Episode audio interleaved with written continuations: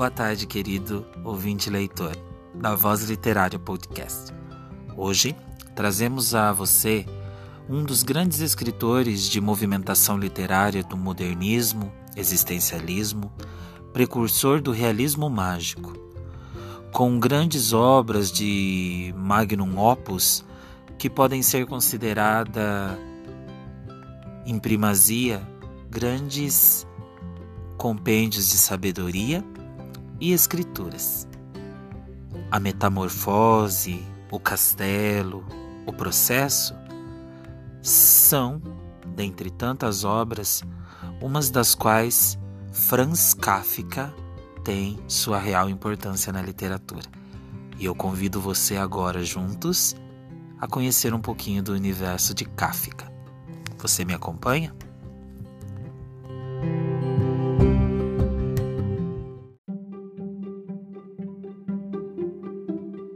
Voz Literária Podcast convida você, querido ouvinte leitor, para que mergulhemos juntos no universo e nas águas mais profundas de Franz Kafka, compreendendo suas reais intenções literárias para entender um pouco mais sobre a expressão escrita e narrada por ele na literatura mundial.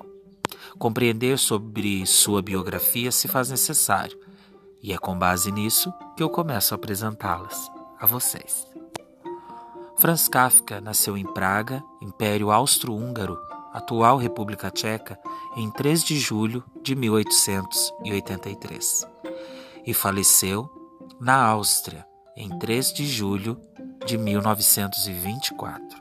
Foi um escritor boêmio de língua alemã, autor de romances e contos, considerado pelos críticos como um dos escritores mais influentes do século XX. A maior parte de sua obra, como A Metamorfose, O Processo e O Castelo, está repleta de temas e, ar e arquétipos de alienação e brutalidade física e psicológica. Conflito entre pais e filhos, personagens com missões aterrorizantes, labirintos burocráticos e transformações míticas. Posso aqui, querido ouvinte leitor, ressaltar que o movimento literário que Franz Kafka permeia pode ser entre o modernismo, o existencialismo e até mesmo como um certo precursor do realismo mágico. Franz Kafka nasceu em uma família judaica de classe média e falante de alemão em Praga, então pertencente ao Império Austro-Húngaro. Durante sua vida, a maior parte da população de Praga falava tcheco, e a divisão entre os falantes de tcheco e o alemão era visível, já que ambos os grupos estavam tentando fortalecer a sua identidade nacional. A comunidade judaica muitas vezes achou-se dividida entre esses dois grupos, levantando naturalmente questões sobre a origem de uma pessoa. O próprio Kafka era fluente nas duas línguas, considerando o alemão a sua língua materna. Franz Kafka formou-se em direito e, depois de completar sua educação, conseguiu um emprego em uma companhia de seguros. Começou a escrever contos no seu tempo livre. Pelo resto de sua vida, reclamou do pouco tempo que tinha para dedicar-se ao que chegaria a chamar de seu chamado arrependeu-se de ter tido que dedicar tanto tempo ao seu ganha-pão. Kafka preferia comunicar-se através de cartas.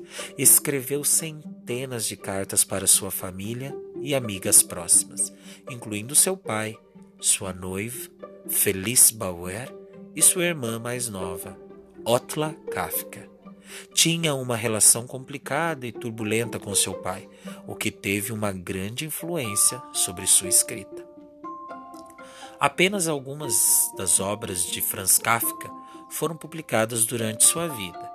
As coleções de contos, Considerações e um Médico Rural e contos como A Metamorfose em revistas literárias. Preparou a coleção Um Artista da Fome, para impressão, mas só foi publicada póstumamente. Os trabalhos inacabados de Kafka, como os romances O Processo, O Castelo e O Desaparecido, foram publicados póstumamente pelo seu amigo Max Brod, que ignorou o desejo de Kafka de ter seus manuscritos destruídos. Albert Camus, Gabriel Garcia Marques e Jean-Paul Sartre estão entre os escritores influenciados pela obra de Kafka. O termo kafkiano popularizou-se em português como algo complicado, labiríntico e surreal, como as situações encontradas em sua obra.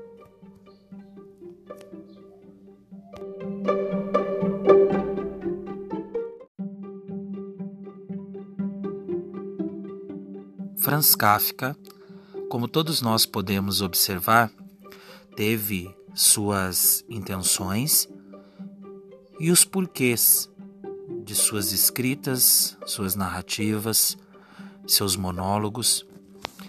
E uma das obras que mais ressaltam essa confluência de energias é o livro Carta ao Pai, uma obra destinada à relação conturbada que existia entre Franz Kafka e seu pai.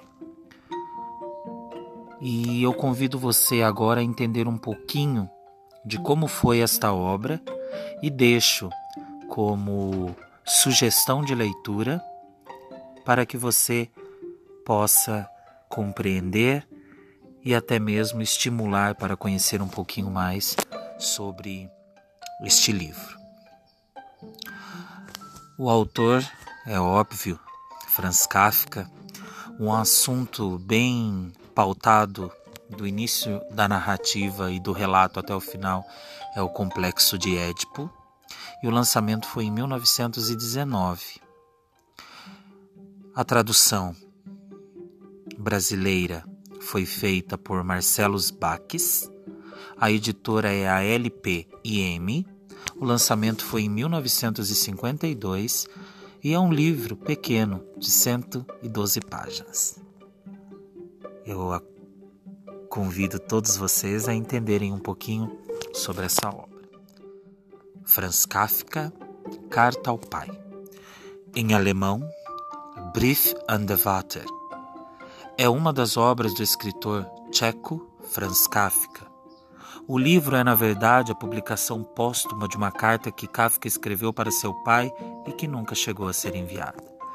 Entre os dias 10 e 19 de novembro de 1919, Franz Kafka, satisfeito com a fria recepção paterna diante do anúncio de seu noivado com Julie Vorzek, escreveu ao pai, o comerciante judeu Hermann Kafka uma longa carta com mais de 100 páginas manuscritas. Kafka tinha então 36 anos, uma vida pessoal acanhada. Nunca se casara ou construíra família, uma carreira mediana de funcionário burocrático e uma ambição literária ainda longe de estar realizada.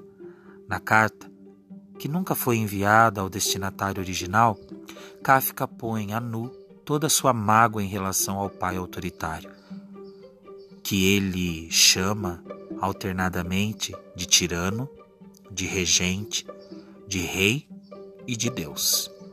Em uma experiência virtuosística de autoanálise, além de uma belíssima peça literária, ele mostra como, ao seu ver, o julgo paterno minou-lhe a autoestima, condenando-o a uma personalidade fraca e assustada.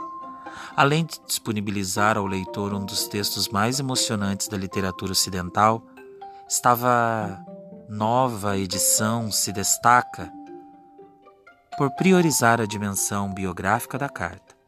A leitura da carta e do material que a envolve julga luz ao drama humano universal do autor e ajuda a compreender a sua imensa angústia, capaz de gerar obras-primas como O Processo, A Metamorfose, América o Desaparecido, entre outras. Como escreveu o filho ao pai, aspas, minha atividade de escritor tratava de ti. Nela eu apenas me queixava daquilo que não podia me queixar junto a teu peito. Fecha aspas. Além da carta fartamente anotada, a edição conta com um prefácio que explica fatos e circunstâncias relativas ao texto e à redação da carta. Um glossário das expressões e nomes de pessoas citadas, uma cronologia biográfica de Kafka e a reprodução facsímile de algumas páginas do documento. No Brasil, a carta foi publicada pela primeira vez em 1952 pela editora LPIM, com o título Carta ao Pai. A edição da LPIM acompanha notas de rodapé sobre o processo de correções feitas pelo próprio autor quando datilografou a carta. A tradução e notas ficaram a cargo de Marcelo Bax. Ganhou uma segunda versão em 1997 pela editora Companhia das Letras. Modesto Carone traduziu e escreveu o prefácio dessa nova edição. Atualmente, no Brasil, é mais fácil que se encontre uma circulação das edições da companhia que ganham reimpressões até hoje. Então, querido ouvinte leitor, Franz Kafka é muito mais do que as pessoas pensam. Por isso, convido a vocês todos a se empenharem, a pesquisarem e conhecer um pouquinho mais sobre Franz Kafka. E nos encontraremos nas próximas oportunidades, para que juntos tenhamos mais leituras. Até a próxima!